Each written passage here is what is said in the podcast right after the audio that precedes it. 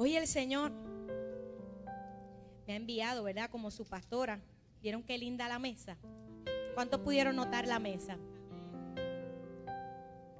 Hoy te voy a invitar a, a cenar. Dios tiene algo muy especial contigo. Esta prédica de hoy es una prédica muy especial. Es una prédica, quiero pedir si hay niños, ¿verdad? Yo, yo tengo tres y son tormentas. Pero si usted tiene algún niñito, mira, allí tenemos el área de nursery, puede llevarlos allá. Tenemos la escuelita también. Llévelo para que pueda disfrutar de la prédica de esta noche, que yo sé que Dios quiere trabajar con su alma, con su corazón. Es una prédica donde yo sé que Dios va a bregar con, con nuestros recuerdos. Y yo sé que a muchos de nosotros nos va a sanar para poder seguir hacia adelante. Mira al que está a tu lado y dile, bienvenido a tu palacio. Díselo otra vez, dile, bienvenido a tu palacio. ¿Alguna vez te has hecho la pregunta, ¿por qué naciste? ¿Por qué estás aquí? ¿Cuál es tu propósito? ¿Cuál es tu destino?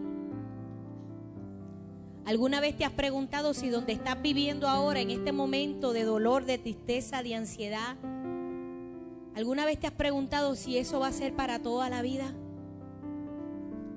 Yo vengo en esta noche de parte del Señor a hacerte recordar. Yo quiero que hoy tú te detengas en esta prédica y me escuches. Porque Dios quiere hoy que tú recuerdes quién tú eres para Dios. Dios quiere que hoy tú te detengas y a pesar de lo que estás viviendo, lo que estás sufriendo, lo que estás pasando, recuerdes cuál es tu verdadero destino. ¿Para qué tú naciste? ¿Dónde tú naciste? Porque yo vengo a traer una palabra muy especial a tu corazón hoy. Tú fuiste destinado para la gloria del Señor. En tu destino hay mucha gloria, hay mucho poder, hay muchas cosas grandes que van a suceder. Tú tienes un linaje real. Tu sangre no es igual que la de todo el mundo. Tú fuiste cogido para hacer cosas grandes en este tiempo y en muchos tiempos que vienen. Dios te llamó, Dios te escogió desde que tú naciste y te puso en un lugar específico para que tú causaras cambios drásticos donde tú estás. Para que se supiera que ahí había un rey y había una reina. ¿Cuántos reyes y reinas hay aquí de la casa de Dios? Desde que tú naciste, tú fuiste predestinado para ser feliz, para prosperar, para tener momentos de gloria en tu vida. Lo que tú estás viviendo ahora no es para siempre. Porque Dios hoy quiere hacerte recordar quién tú eres. ¿Para qué tú estás aquí? ¿Cuál es tu propósito en esta tierra? ¿Por qué hoy en este lugar tú estás aquí hoy sentado? ¿Por qué está esa mesa ahí? Hoy Dios quiere hoy, mire, hacerte recordar. Para que tú sepas quién tú eres para el Señor.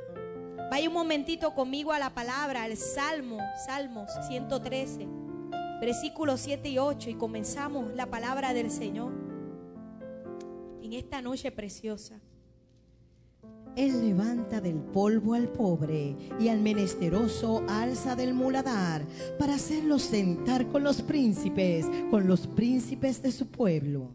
Él levanta, versículo 7, del polvo al pobre y lo hace sacar del muladar al necesitado, otra versión que tengo aquí.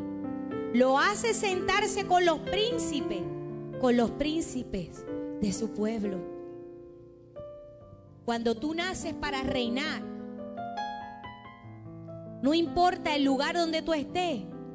Si Dios te creó para tú reinar, tú vas a reinar.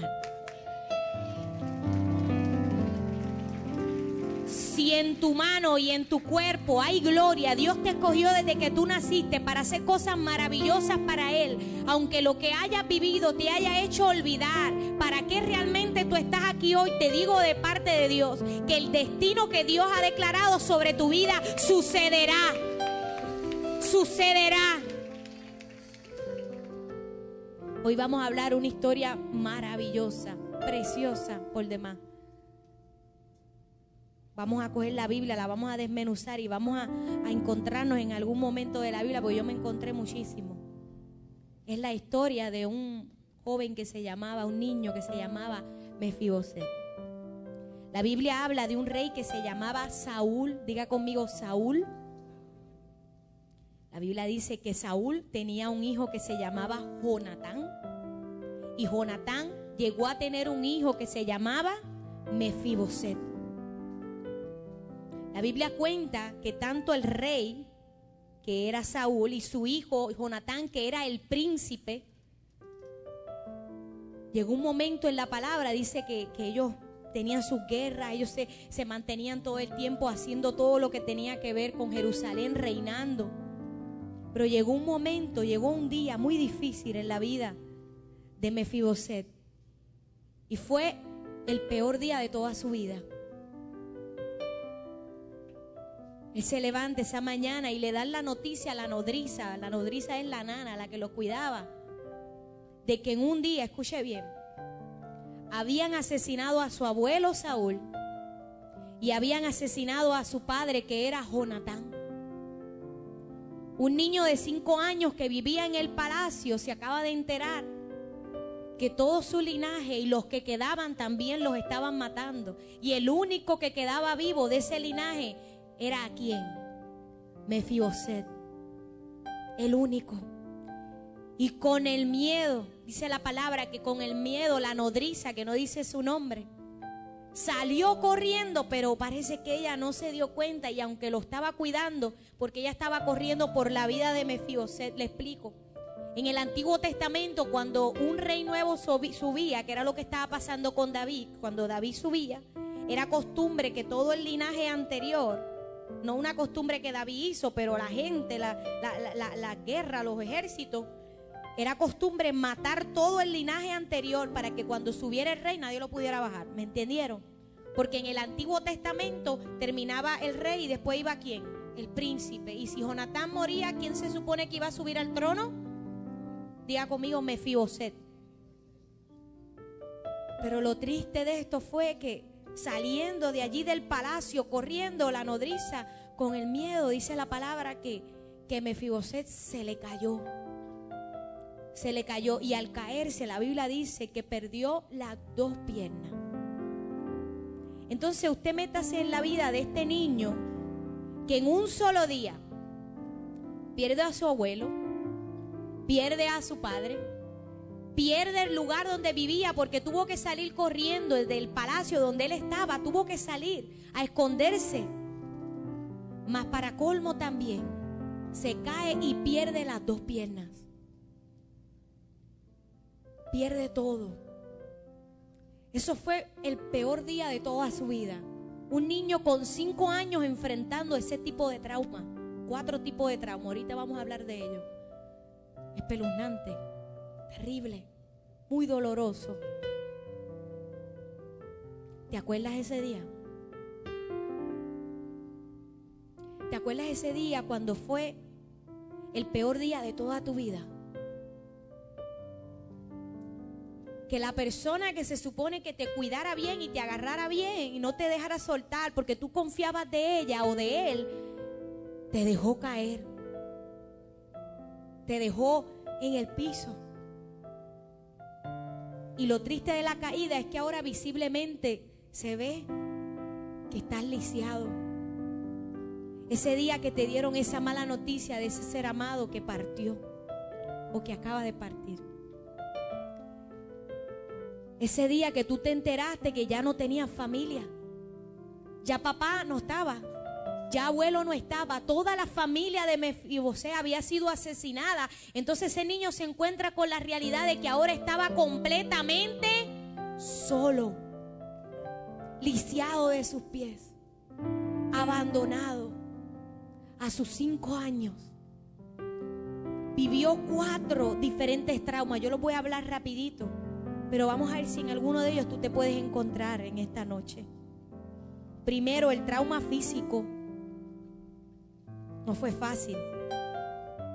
Para un niño de 5 años, cuando ya tenía 6, 7, 8, 9, 10 años, querer ir a jugar con la pelota y no poder porque él no qué, no podía caminar. Ver a todos los niños jugando y él quedarse mirando porque no podía hacer nada. Lo que se supone que haga un niño normal, él no podía. Y si lo quería hacer, tenía que buscar a alguien que lo ayudara a hacerlo. Tenía que buscar de alguien que realmente lo pudiera ayudar. Él tenía que ser dependiente de otras personas. No solamente eso, la Biblia dice que en el Antiguo Testamento una de las cosas más maravillosas que era para los hombres de la Biblia era ir a la guerra ir a la guerra, estar allá, pelear, pelear por su pueblo. La Biblia dice que Saúl era un qué, era un rey y era un qué, un guerrero. Que era Jonatán también, además de príncipe, guerrero. Eso era como una honra, era algo grande. Pues imagínate este niño que también era como sus padres, como su abuelo. La Biblia dice que Saúl era, era fuerte, era un hombre guapo, era un hombre grande, eh, como nosotros decimos, hockey Imagínese a su papá Jonatán y él, un hombre fuerte también, Mefiboset, pero que cuando miraba hacia, hacia abajo decía, yo no puedo hacer nada, yo no puedo ni ir a la guerra, porque yo no tengo pierna. No podía ni trepar un caballo, no podía hacer nada. Primer trauma es el trauma físico. Saber que quería hacer algo, pero no podía. El trauma familiar. No es que perdió a un ser querido, es que lo perdió todo. Perdió a papá, perdió a abuelo, perdió toda la familia, toda, toda. Todo su linaje había sido asesinado y los que quedaban lo estaban buscando para matar. También. Levantarte todas las mañanas a los 6, 7, 8, 9 años en una casa de un extraño que lo cuidaba, pero no era el palacio, era la casa de otra persona sabiendo de que ya tu familia no estaba abrumado por la soledad, mirando al espejo diciendo, pero, ¿por qué me pasó esto a mí? ¿Por qué yo estoy vivo? Yo estoy segura que en algún momento él pensó en, suicidarse. Sé que en algún momento, en lo que él estaba atravesando, él, él dijo, yo me puedo desaparecer y nadie se va a dar cuenta que yo me, yo me he desaparecido porque yo no tengo familia, yo no tengo quien me busque. Yo sé que tú en medio de, los problemas y las tormentas que estás viviendo también en algún momento te has sentido tan solo que has dicho esas palabras, que has querido desaparecer, que has querido huir, que has querido decir, ya yo no aguanto más. La frustración, el dolor, la tristeza, la soledad era algo que, que cogía todas las mañanas ese niño y él sabía que su familia ya no estaba y él sentía la soledad. Tú sabes que aunque tú te sientas muy solo aquí en esta noche, te digo de parte de Dios, tú no estás solo. La Biblia dice que el Espíritu Santo en la Biblia se conoce como el consolador. Tú necesitas hoy dejar de sentirte solo. Llama al Espíritu Santo de Dios. Llámalo, dile, métete a mi recámara, métete a mi cuarto, métete aquí donde yo me siento tan solo. Puede que tengas familiares, pero la verdad es que el día del dolor, el día de la prueba, cuando tú miras para los lados, no están. Te sientes bien solo. Cuando tú te sientas así, coge un minuto y dile, Señor, llena mi casa, llena mi cuarto, llena, lléname todo este lugar con tu presencia para yo saber que yo no estoy solo, porque tú no estás solo. Mira el que está a tu lado, dile, tú no estás solo.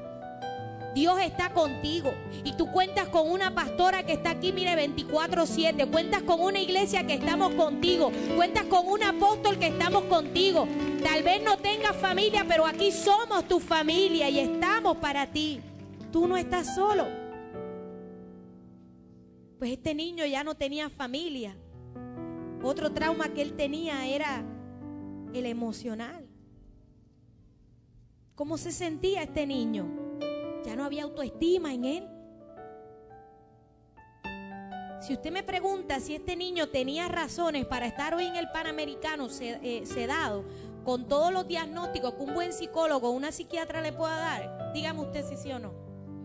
Tiene todo, bueno, por, por una pequeña cosa ya los meten a un hospital, ¿verdad?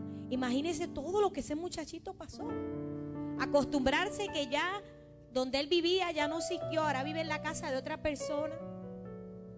Que para, para cualquier cosa había que llamar a alguien.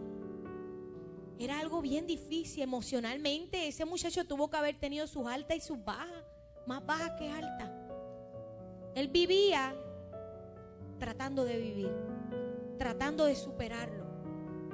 Sin embargo, la Biblia dice que vivió y que seguía caminando, que estaba vivo, aunque no en un buen lugar. Y para finalizar, otro, el último trauma que él tenía era el trauma social. Oye, porque mira que la gente es mala. Rápido cuando ven a uno, visualmente ven a uno que, que uno tiene un error o que uno ha cometido un error, mira que la gente le gusta, como decimos nosotros los puertorriqueños, jeringal.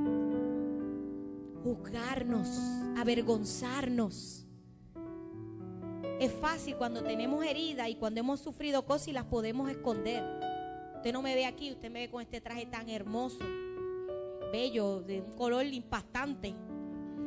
Yo entré ahorita, yo estaba reunido con el liderato y desde allá el liderato me vio entrando y llegué yo, el brillo. Sin embargo, debajo de aquí en mi ropa, por aquí, por aquí, por aquí, tengo cesárea, tengo eh, la operación de la vesícula, tengo un chorrete de tajo por aquí, bueno, de todo, amado. Pero lo bueno es que está el traje para esconderlo. Es lindo cuando las heridas se pueden esconder, ¿verdad? Porque nadie las puede ver y nadie te puede juzgar. Debe cuántas mujeres aquí se maquillan. Desde acá las veo toditas maquilladas, hermosas. Nosotras somos bellas sin maquillaje.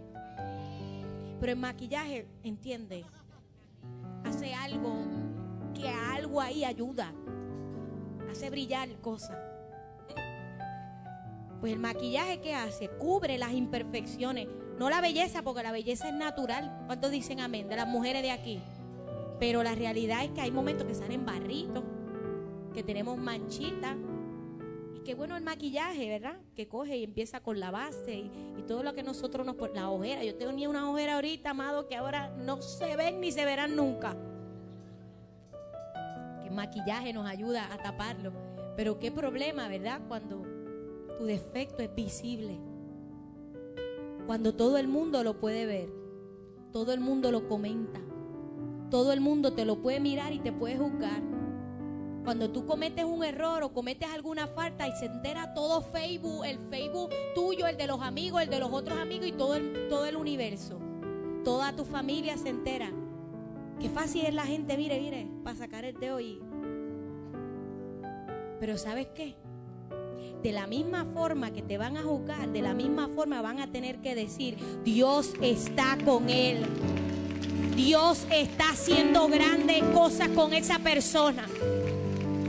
Dios está con él. Y los mismos que te avergonzaron con el tiempo van a tener que decir, oye, perdóname, porque verdad que no debía haberte juzgado. Porque lo que no nos mata, haga conmigo así. Pues mire, pase un divorcio, pase un momento de escasez, pase una crisis, tal vez he tenido que coger una quiebra, tal vez he tenido que hacer muchas cosas difíciles, pero estoy de pie, estoy caminando y vienen cosas grandes y vienen momentos de gloria para mi vida. Y ese niño tuvo que vivir con eso. ¿Acaso usted se cree que no se burlaban de él? Se burlaban, lo miraban y se burlaban. No solamente se burlaban, sino que decían, mira, este no sirve para nada, no puede caminar, no puede hacer nada. Pero aunque en algún momento tú hayas sentido eso, no lo olvides. Tú eres muy valioso para Dios. Tú tienes un destino de gloria. Tu sangre es real. Tú eres algo muy diferente a la gente de afuera. Tú fuiste creado para reinar.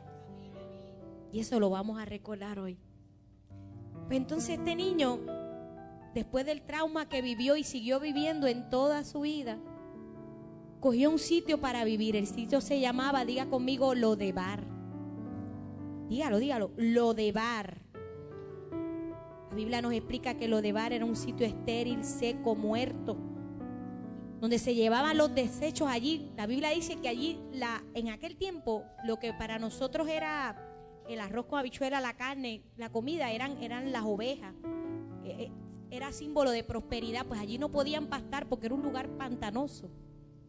Entonces este niño que se había acostumbrado a un estarda de vivir con en un palacio con un rey, con las mejores vestimentas, en, en- en el- los mejores lugares, estando rodeado de lo mejor, de un momento a otro cayó a un lugar que se llamaba así Lo de Bar. Diga conmigo, Lo. Lo cuando lo dividimos significa Lo significa no. Y de Bar viene de la palabra da- Dabar que significa palabra. No hay palabra. Diga conmigo, no hay palabra. Mire, y así era Mefiboset. Hoy lo hemos traído aquí para que visualmente usted lo pueda ver. Él llegó a un lugar llamado Lodebar. Porque yo sé que no hay explicación. Tú no puedes explicar lo que has estado viviendo. No hay explicación por qué esa persona que tú amaste tanto te dejó caer. No hay explicación por qué la necesidad económica ha venido tan fuerte para tu vida cuando tú te habías preparado. No hay explicación porque el lugar donde tú estás viviendo ahora es un lugar que tú no quieres estar ahí. Un lugar de escasez, un lugar de depresión, un lugar de dolor, un lugar de ansiedad. Te levantas todas las mañanas y escuchas la palabra del apóstol y te vas pompeado y dice, viene, vienen cosas grandes, vienen cosas grandes, pero llega el lunes y te enfrentas con la realidad de que las cosas no son como tú esperas y te sientes que estás viviendo en lo de bar, la tierra de los desperdicios, allí donde todos lo- los desechos se tiran, allí tú te sientes emocionalmente, te sientes así. Porque le diste el corazón a esa persona y lo hizo cantos. Y tu autoestima cayó en el piso. Porque esperabas que cuando tú más estabas sufriendo hubiera gente allí, pero de momento te diste cuenta que no había nadie. Nadie podía darte ni un simple abrazo. Y llegó un momento a otro que este niño se acostumbró a vivir en lo de bar. El sitio donde no hay palabra. El sitio donde no hay explicación. Donde todo es dolor, donde todo es tristeza, donde todo es desolación. Pero sabes que él no pertenecía a ese lugar. Él no pertenecía a ese lugar. Porque un día, un día, el rey David dijo, vaya conmigo a la palabra, vamos, vamos, vaya conmigo a la palabra. El rey David dijo, segunda de Samuel 9, versículo 1, dice la palabra del Señor. Dijo David, ¿ha quedado alguno de la casa de Saúl a quien haga yo misericordia por amor de Jonatán? Déjame el versículo ahí. Entonces David dijo, ¿ha quedado alguno de la casa de Saúl que yo pueda darle mi misericordia? David es símbolo ahí de Jesucristo. Tú sabes que hoy Dios está en- sentado aquí en esta casa. ¿Te ves esa silla de al frente? Ahí Dios está sentado. Y está hoy diciendo, ¿habrá alguien de los de la roca que quiera recibir la misericordia mía? ¿Habrá alguien de la roca que quiera que yo le devuelva todo lo que el diablo le ha robado? ¿Habrá alguien de los de la roca, los fieles de la roca, que quieran recuperarlo todo? ¿Hay alguien? Dijo, ¿hay alguien que yo pueda hacer misericordia? Cuando yo hacía la prédica, yo lo veía clarito, mirando Dios hacia abajo, hacia la tierra, diciendo, mi hijo se acordará quién es. Mi hijo recordará para qué yo lo traje a esta tierra. Mi hijo recordará que yo lo amo, que para mí Él es valioso, que aunque en la vida haya sufrido, haya llorado, haya sentido la traición, el dolor, ¿acaso Él recordará que para mí Él es algo maravilloso, precioso? Se acordará mi hijo. Se acordará mi hijo. ¿Hay alguien aquí que se acuerde? Seguimos leyendo la palabra, versículo 2, dice así la historia. Y había un siervo de la casa de Saúl que se llamaba Siba, al cual llamaron para que viniese a David. Y el rey le, le dijo, ¿eres tú Siba? Y él respondió, tu siervo. Siba.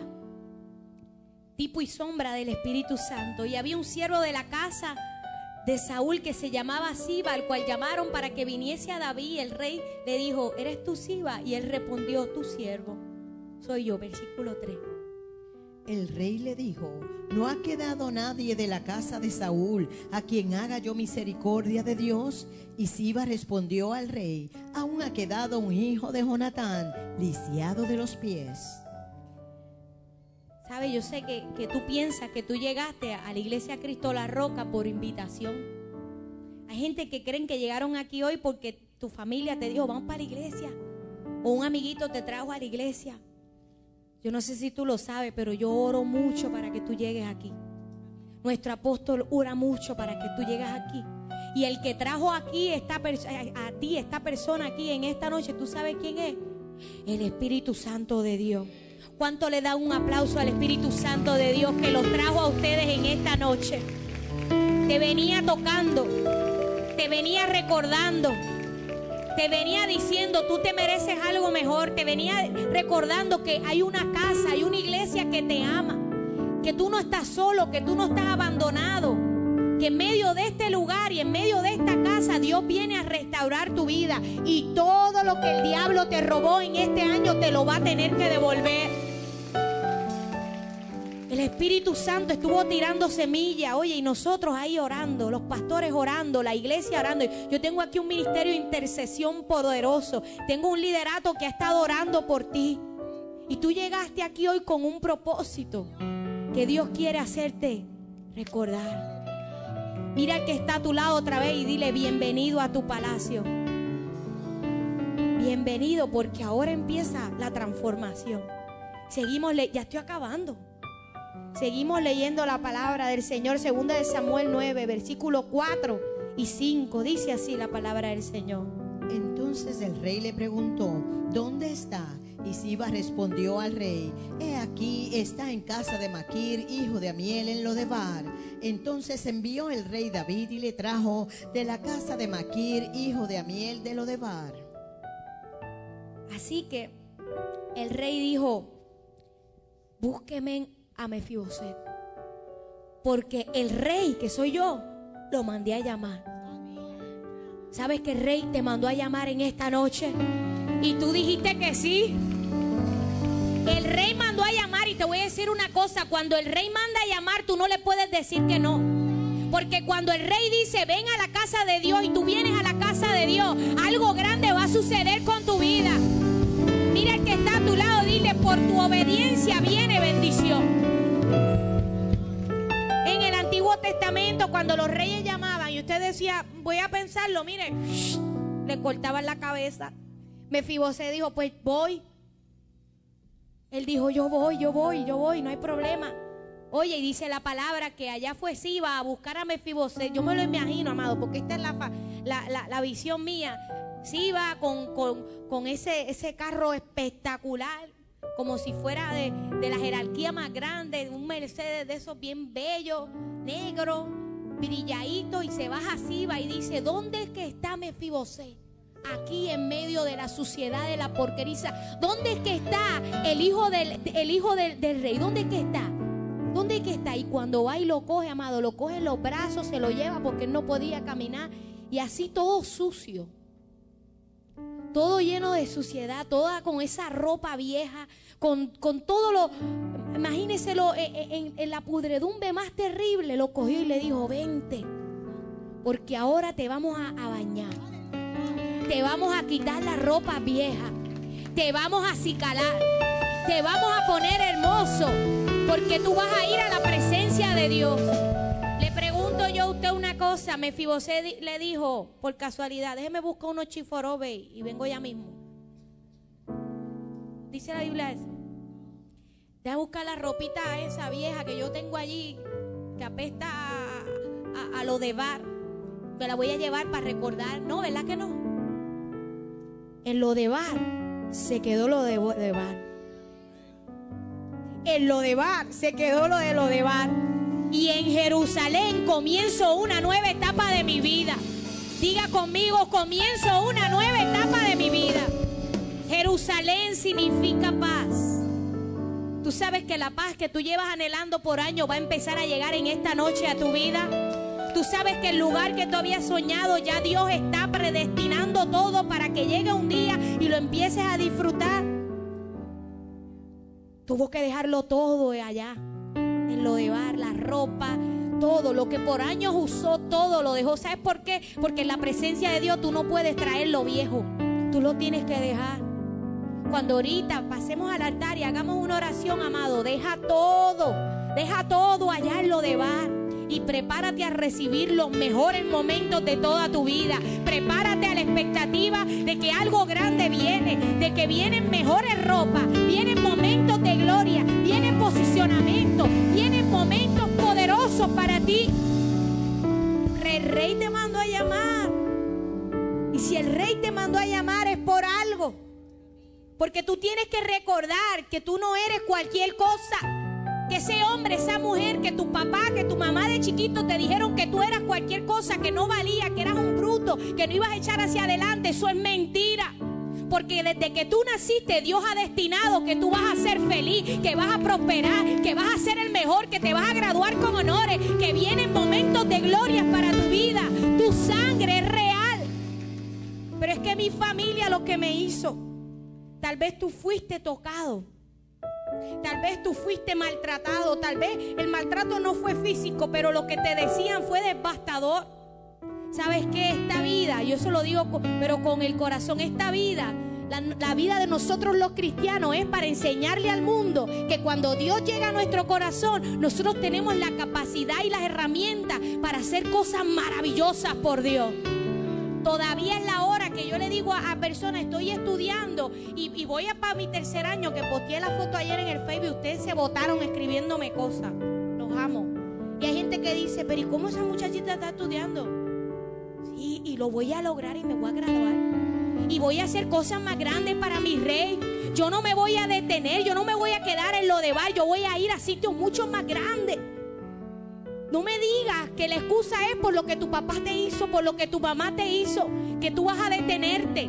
Porque si Dios ha dicho que tienes que hacer algo, hazlo. Demuéstrale a tu familia, a la gente que te ha menospreciado, que tú vales, que tú sabes quién tú eres, que lo que Dios ha dicho se va a cumplir, porque tú vas a hacer que se cumpla.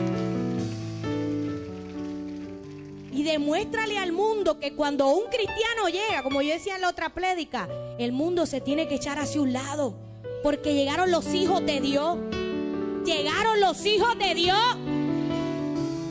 Uh, mira el que está a tu lado, dile, recuerda quién tú eres. Recuerda que a ti Dios te creó con un propósito de gloria. Tú no naciste para vivir en tristeza. Tú no naciste para vivir en dolor. Si Dios te trajo a esta tierra es con un propósito y pronto lo vas a ver cumplido. Lo vas a ver con tus propios ojos. Porque para eso Dios te llamó. Tú eres valioso para Dios. Tú eres maravilloso para Él. Y seguimos leyendo la palabra. Cogieron a, a Mefiboset, lo transformaron, lo cambiaron, amado. Yo me imagino que ese hombre que tenía un olorcito espectacular, de momento él mismo se olía. A rayo. Las ropas viejas se quedaron en lo de bar y ahora estaba vistiendo como un príncipe. Te van a cambiar las ropas. Hay gente aquí que le van a cambiar las ropas. Ay, santo. Vamos a irnos para plaza a hacer una oración ahí. Broma. Dios va a hacer una transformación, diga conmigo, total. La gente te va a ver y te va a decir, pero ¿quién tú eres? Y tú así, mire, la autoridad y diciendo, yo soy un hijo de Dios. Aquí llegó el hijo de los de la roca, soy de la roca. Yo, sí, yo. Ah, tú, pero tú no eras eh, eh, el que cometió aquel error, tú no eras aquel... No, yo no, eso no soy yo. Yo cometí ese error, pero lo que Dios ha hecho con mi vida es tan grande ahora que es visible. Todo el mundo lo puede ver.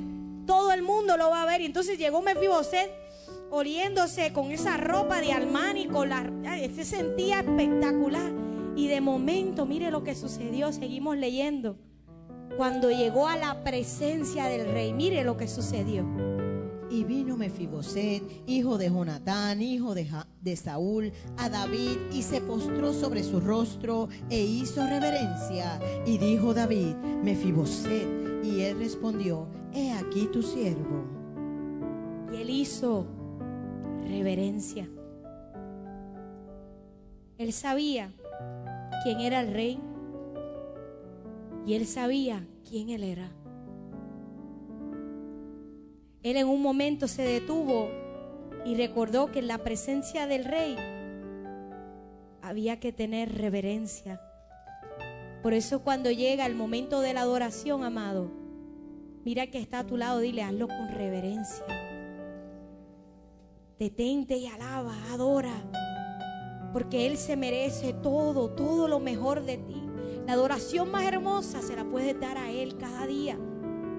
Entonces, si fuera algo que es que uno solamente da, pero mientras más tú adoras, mientras más tú levantas tu corazón a adorar, más Él nos llena, nos fortalece, nos capacita.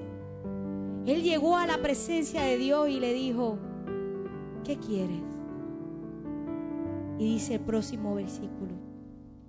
Y le dijo David, no tengas temor, porque yo a la verdad haré contigo misericordia por amor de Jonatán tu padre, y te devolveré todas las tierras de Saúl tu padre, y tú comerás siempre a mi mesa. Déjame el versículo ahí.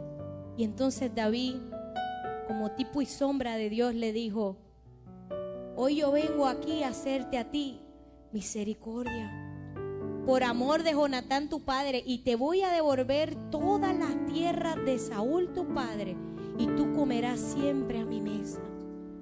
Tú sabes que te van a dar cosas que tú ni sabes que existían, pero son parte de tu herencia. Te van a dar cosas que son parte de tu herencia, tú no las has visto, no las has disfrutado, no has estado en ellas, pero como el rey te mandó a llamar, y eso le pertenecía a tu abuelo y a tu papá, ahora te lo van a dar a ti. Cosas nuevas, cosas nuevas. Y le dijo, y siempre, siempre te voy a sentar a mi mesa. Y ahora sí, seguimos, dice la palabra del Señor. Y él inclinándose dijo, ¿quién es tu siervo para que mires a un perro muerto como yo? Imagínese lo que ese hombre sentía. Él dijo, qué brutal, me vas a dar muchas bendiciones, me vas a dar eh, lo que siempre he querido, me vas a dar tierra, me cambiaste la ropa, qué bueno, Señor. Pero ¿quién eres tú para mirar a un perro muerto como yo? En la Biblia, en aquel tiempo, la connotación perro era como lo más, lo más bajo, lo, más despreciado, perro muerto. Y le decía, tú te detienes a mirarme a mí. Tú siendo el rey, tomando, recién tomando el trono, te detienes a darme misericordia. ¿Quién eres tú, mi rey, para poder detenerte a mirarme, a bendecirme, a hacer caso a mi dolor, a ver que, que todas las noches que yo he llorado, tú has venido a recompensarme en esta noche, a hacerme recordar que yo soy valioso que yo soy de un linaje diferente. ¿Quién soy yo? ¿Quién soy yo si yo soy como un perro muerto? Yo no valgo nada. La autoestima de ese, de ese niño ya grande estaba hecha triza. La soledad, eh, la tristeza, el abandono, el lugar donde él vivió, le habían hecho olvidar cuál era el lugar predilecto donde él había nacido y le dijo, ¿quién soy yo? ¿Tú has sentido eso a veces?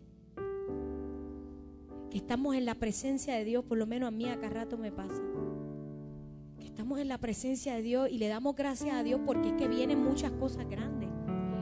cosas económicas, viene restauración familiar. Dios va a restaurarlo todo. Él lo ha dicho. Si está escrito ahí, no acaba este año que te va a suceder. Pero hay momentos que uno dice, pero tú, a mí, a mí, a mí, que a veces me siento tan insignificante, que a veces soy tan pecador. ¿Te atreves a mirarme a mí? A bendecirme a mí. Pero ¿qué, qué es lo que tú tienes conmigo? ¿Qué tú has visto en mí que yo todavía no puedo ver? ¿Qué es lo que tú tienes conmigo, Señor? Yo sé que si Él hubiera cantado, hubiera cantado esto. ¿Quién soy yo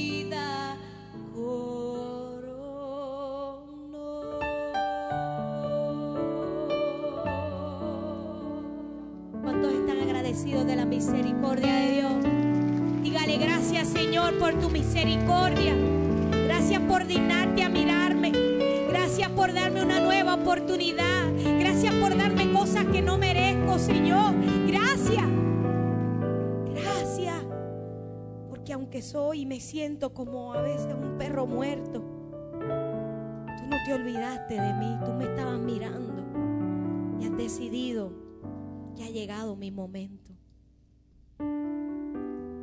Y ya, ya terminamos. Ya estamos acabando. Segunda de Samuel 9 hasta el 13 dice la palabra del Señor. Entonces el rey llamó a Siba, siervo de Saúl, y le dijo, todo lo que fue de Saúl y de toda su casa, yo lo he dado al hijo de tu señor. Tú pues le labrarás las tierras, tú con tus hijos y tus siervos, y alma- almacenarás los frutos para que el hijo de tu señor tenga pan para comer. Pero Mefiboset, el hijo de tu señor, comerá siempre a mi mesa. Y tenía Siba quince hijos y veinte siervos. Amén. ¿Sabes lo que le estaba diciendo, verdad? Bueno, de ahora en adelante tú vas a comer conmigo a mi mesa. Pero allá, allá, fuera, te voy a poner un criado, alguien que va a cuidar de tu tierra, que va a cultivar tu fruto. Y mientras tú estás aquí comiendo todos los días, allá, toda tu familia no le va a faltar nada. Toda tu familia no le va a faltar nada. Mientras tú estás comiendo conmigo aquí, allá, yo tengo gente trabajando para ti, para darte lo que tú estás esperando. Que Siba se volvió ahora parte de la vida de Mefiboset y a servirle a Mefiboset. Siba y todos sus hijos le cultivaban y le, le preparaban todo a él cada mañana para que no le faltara nada. Tú sabes que a ti no te va a faltar nada este año económicamente. Que estás desempleado, que estás en una crisis económica ahora mismo. Te digo de parte de Dios, Dios va a poner personas específicas personas que van a venir a labrar tu tierra, van a decirte, ¿sabes qué? Yo quiero bendecirte, yo te quiero conseguir un trabajo, yo te voy a buscar un lugar, porque es que Dios me ha dicho que tengo que hacer algo contigo. Van a sentir como una obligación por ayudarte, que tú te vas a quedar perplejo, vas a decir, pero es por causa de Jehová tu Dios y el rey que dijo, le llegó la hora a mi hijo. Le llegó la hora, mi hijo, y seguimos, para que usted siga viendo todo lo que el rey hizo con él. Seguimos. Y respondió Siba al rey, conforme a todo lo que ha mandado mi señor el rey a su siervo, así lo hará tu siervo. Mefiboset, dijo el rey, comerá a mi mesa como uno de los hijos del rey.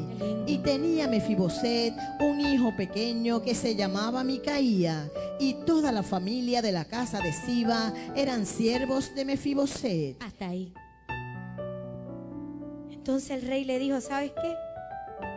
De ahora en adelante, aunque visiblemente se puedan ver tus piernas, Mefiboset, tú siempre vas a estar conmigo a la mesa. ¿Usted sabe lo que significa Mefiboset? Mefi significa el que rompe en varios pedazos. Boset significa la vergüenza. El nombre de ese niño significaba el comienzo y el final de su prueba. El que rompe la vergüenza. Haga así conmigo, amado, haga así conmigo. El que la rompe, la vergüenza. Tú puedes que hayas vivido el peor momento de toda tu vida y has sentido vergüenza, hayas sentido dolor, abandono, pero de la misma forma que lo viviste, lo vas a poder romper en esta noche. ¿Cuántos dicen amén? Lo vas a poder romper. Entonces el rey le dijo, y no sé si lo notó, lo dijo muchas veces en la Biblia le dijo muchas veces consecutivamente, pero no caerme. De ahora en adelante, Mefiboset, tú te vas a sentar a mi mesa.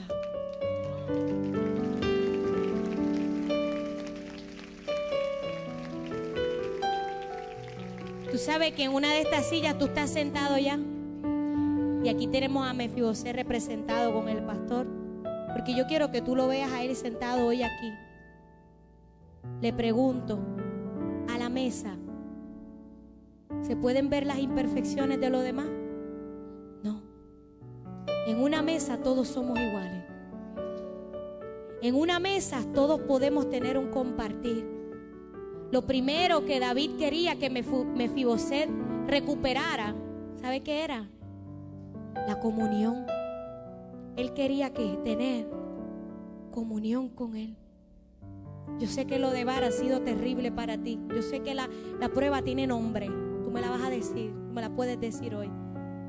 Pero Dios te dice hoy, ¿sabes qué? Lo de Bar, lo que viviste fue con un propósito. Que al final tú estuvieras a la mesa conmigo y podamos tener comunión. Y podamos hablar y puedas detenerte en las mañanas de camino a tu trabajo y saques un minuto y le digas al Señor, te amo Señor. Tú eres mi fuerza, tú eres mi ayuda, tú eres mi sostén. Que puedas detenerte cuando tienes problemas y cuando tienes dolor y necesidad. No lo escribas en el wall de Facebook. Porque mire, es, el Facebook no es para eso. Tú sabes dónde se pelean las mejores batallas y donde de mejor vienen las respuestas en la presencia de Dios, en la comunión con el Señor. Allí solito tú con Él llorando. Porque hay momentos que te vas a echar a llorar, hay momentos que te vas a tirar al piso, hay momentos que vas a decir no puedo más. Pero si tú lo haces en el sitio correcto, en la mesa del rey, y le dices, Señor, ayúdame, Señor, ayúdame, yo te aseguro que la respuesta viene de camino. Ahí es donde se pelean las mejores batallas, en la presencia de Dios, aquí en la casa de Dios. Que no pase un culto, que tú te quedes en tu casa. Estás pasando pruebas, tormenta. Mire, yo tengo aquí una madre que acaba de descubrir que su hijo ha partido y está aquí hoy sentada. Desde que yo la vi, yo dije, Dios mío, pero ¿cómo puede ser? que una mujer esté aquí hoy con ese dolor y me dice, estoy fortalecida y voy para adelante, pastor, y yo hago, wow. Amado, mira el que está a tu lado, dile, de eso es que se trata. Que cuando está el dolor y está la prueba, te metas en la presencia de Dios, llegues a la casa de Dios y tengas comunión con el Señor, porque ahí es que viene la doble porción. Ahí es que Él te reviste de su gloria. La gente me escribe tan bonito a veces. Usted, usted a veces como que canta como un ángel. ¿Qué, es lo que usted hace? ¿Qué gálgaras son las que usted hace? Y yo le digo, las gálgaras del dolor serán. y de la tristeza a veces y, que hay momentos que no son muy fáciles. Pero yo aprendí a que mi dolor, mi tristeza, se lo entrego al Señor y entonces Él me ha cambiado mi forma de cantar. Ya yo no canto igual, yo canto para el Rey. Por eso es que usted siente la presencia de Dios, no por mí, porque yo me siento, mire, una porquería para Dios. No me siento a veces que soy digna, pero su gloria está sobre mí. Porque mire, el dolor no me detuvo, la prueba no me detuvo. Yo decidí cantarle a Dios en los momentos más horribles de toda mi vida. Y cada vez que sufro y canto, más unción me viene, más me sube la, la voz. Yo digo, pero ¿cómo rayos? No hay gálgara, no hay nada. Es la presencia de Dios. Es que Dios está haciendo un cambio en mí. Así que en la mesa del rey puedes tener comunión. Puedes hablar con Él. Le pregunto yo a usted, si Mefibosé necesitaba algo, en la mesa, ¿se lo puede decir al rey? No todo el mundo se sienta a la mesa con el rey.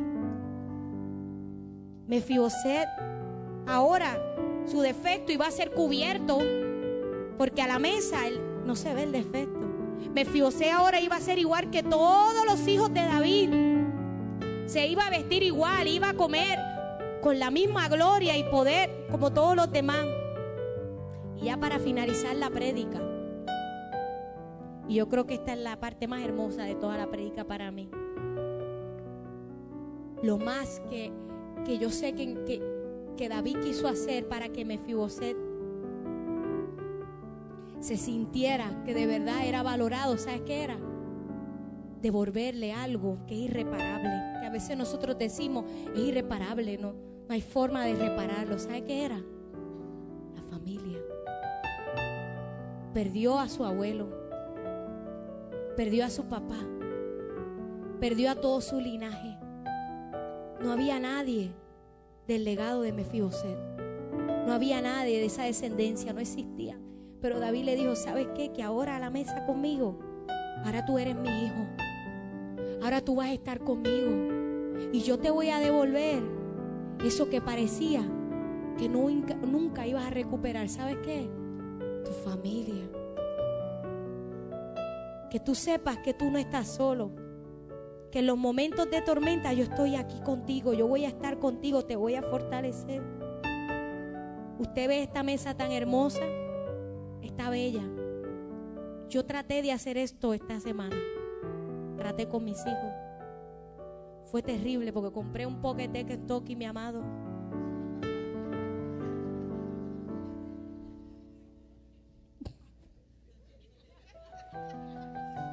yo le soy sincera, yo, yo como siempre estoy para arriba y para abajo y yo soy una madre como que con todo para arriba, yo dije, como tengo que hablar de la mesa de Mefiboset, déjame coger a todo el corillo y para bendición tenía a mi esposo en casa. Y entonces pues siento a, papá ya, Sofía haciendo escante aquí, Mati comiéndose ya algo, porque no habíamos orado, ya estaba comiendo, Kenny aquí. Qué experiencia, amado. Tengo a Gamaliel tratando de controlarlos a todos. No habíamos orado. Ya Mateo estaba comiendo. Tengo a Kene, porque Kene es así, diciéndome, mamá, este Mateo si sigue chavando lo voy a mandar para Marte y para Júpiter y para Saturno. Y yo, diantre, papi, eso bien lejos. Habla así, él todo es allá de la NASA, Dios mío. entonces tengo a Mateo en la misma mesa, todos a la vez hablando. Mateo me dice, mamá, Mateo tiene cuatro años, amado, acaba de entrar a Kinder. Y Mateo me dice, mamá, ¿sabes qué? Él habla así. Dime mi vida, tengo dos novias.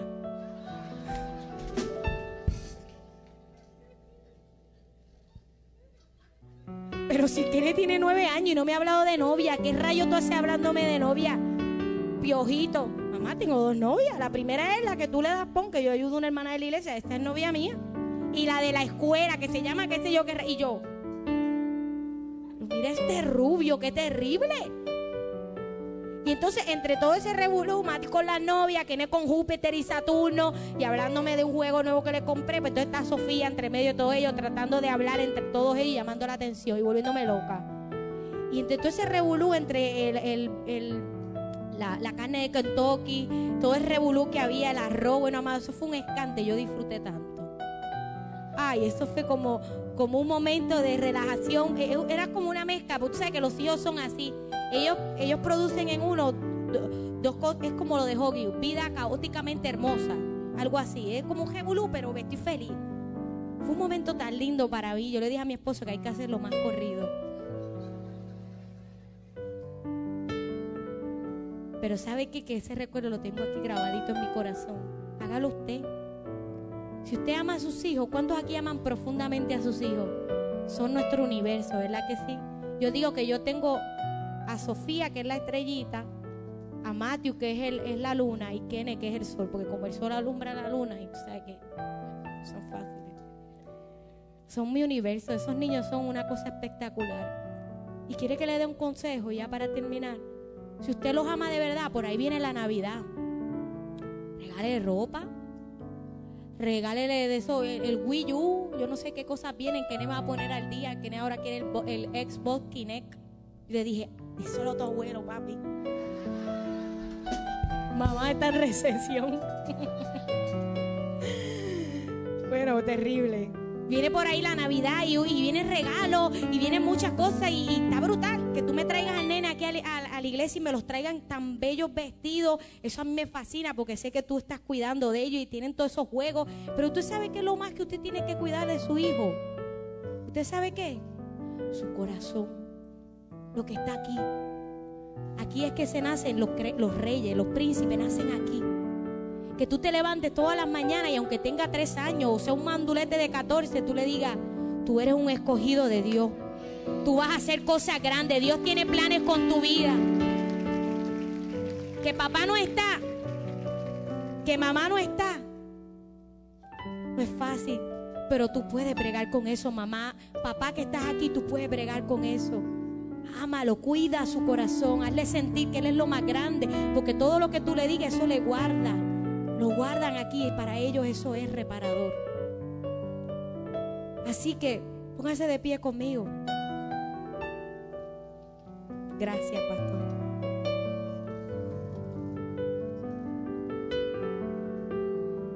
Mefiboset nunca más volvió a lo de Bar. Nunca más. Allá dejó todo y de ahí en adelante comenzó la nueva etapa de Mefiboset. Todos los días sentado a la mesa del rey, vestido con las mejores ropas, recordando todo, todo. ¿Usted se cree que él no recordaba el palacio? Claro que sí. Él recordaba que allí estuvo con sus papás, con su abuelo, él lo recordaba todo. Te pregunto yo a ti en esta noche, yo te hice recordar. ¿Tú recuerdas quién tú eres? ¿Cuál es tu verdadero valor?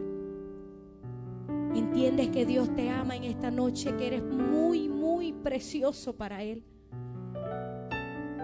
Que Él te ha puesto su corona, te ha dicho ahora, tú eres mi príncipe, tus ropas han sido cambiadas, todo, todo lo que el diablo te había robado, te lo voy a devolver. Usted sabe que es lo más lindo de esa palabra que está ahí puesta en la pared. Restauración. Es que la verdadera restauración es esto. Que Dios te devuelve, sí, todo lo que perdiste, pero te lo devuelve mejor. Te lo devuelve mejor.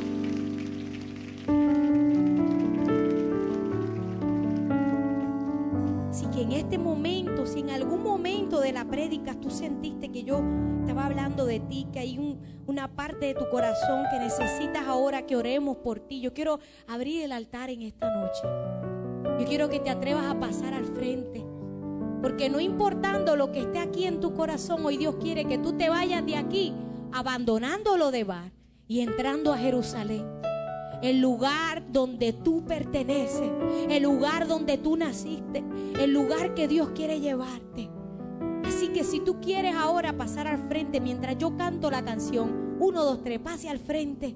Vamos a orar por ti y vamos a declarar sobre tu vida que hoy viene un cambio de estación. Y le cantamos al Señor. David llamó a y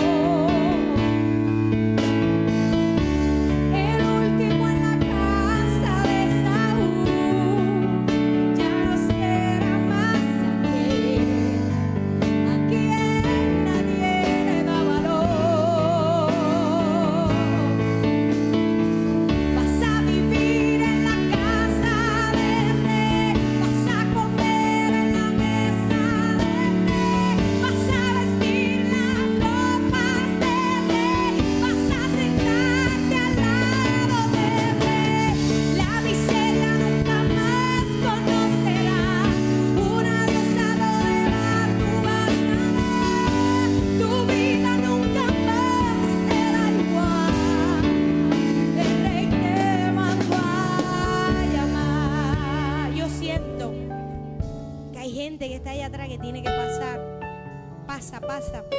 Señor te está llamando. Hoy los que pasen aquí al frente van a salir de lo de Bar a Jerusalén. Un lugar de paz, un lugar de bendición. Tus vestiduras van a ser cambiadas. Todo en ti va a ser transformado. Tus heridas van a ser sanadas. Y vas a ser llevado a otro nivel. Si estás allá, vente, vente, pasa para acá. Yo te estoy viendo desde acá. Pasa porque el Señor hoy va a enviar algo poderoso. Lo que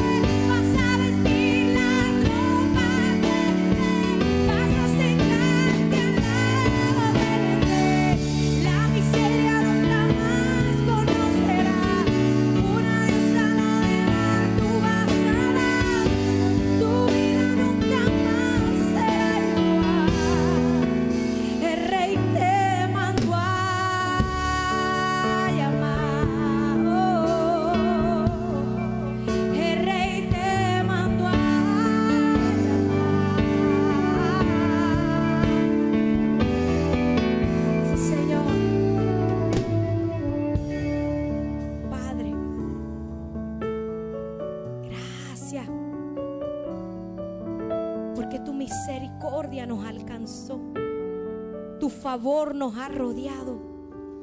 Has cambiado nuestra ropa. Has cambiado nuestra vida. Todo lo que pensamos que alguna vez habíamos perdido, lo hemos recuperado, Señor. Tú has cambiado nuestra voz. Tú has cambiado nuestra visión. Tú has cambiado nuestro destino. Tú no te olvidaste ni una noche de quienes éramos, Señor. Y no ha habido una lágrima que caiga al piso, Señor, que en este año nos haga devolver, pero de alegría. Gracias por acordarte de nosotros, Señor. Que aunque a veces nos sentimos que estamos lisiados, tú no te olvidas de nosotros, Señor. Tú siempre estás aquí, ahí donde nadie está, en el vacío de nuestro corazón en nuestras heridas, en nuestros recuerdos, tú eres nuestro sanador. Tú eres el que nos llama. A ti, Señor, te damos toda la gloria, toda la alabanza. Porque tu misericordia nos ha alcanzado, nos ha rodeado, nos ha cambiado. Ya no somos los mismos, Señor. Y es todo gracias a ti. Gracias a tu favor. Gracias a tu perdón, Señor. Gracias por acordarte de nosotros, tus hijos. Ahí donde está, los que están aquí al frente, los que están atrás, vamos, levante ahí la mano, que la presencia de Dios está tan linda. Está demasiado linda. Ahí donde está. Dígale, Señor, gracias por tu misericordia. Por abrirme las puertas del palacio y devolverme todo lo que había perdido. Gracias por acordarte de mí, Señor. Porque fue mucho tiempo en lo de bar. Y ya es el tiempo de vivir mis mejores momentos. Tu misericordia, Señor, es mi canción. Y a ti cantaré. Hoy dejo en lo de bar toda mi tristeza, todos mis recuerdos, todo mi pasado, todo lo que me hizo daño. Y con mis piernas rotas, regreso al palacio a recordar, Señor, que soy tu hijo, que tú has venido a sanarme, que estoy sentado a tu mesa y que tú no te has olvidado. Gracias Señor por esta noche. Porque me vas a devolver todo y vas a transformar mis heridas emocionales. En tu presencia lo encontraremos, Señor. En el nombre poderoso de Jesús. Amén.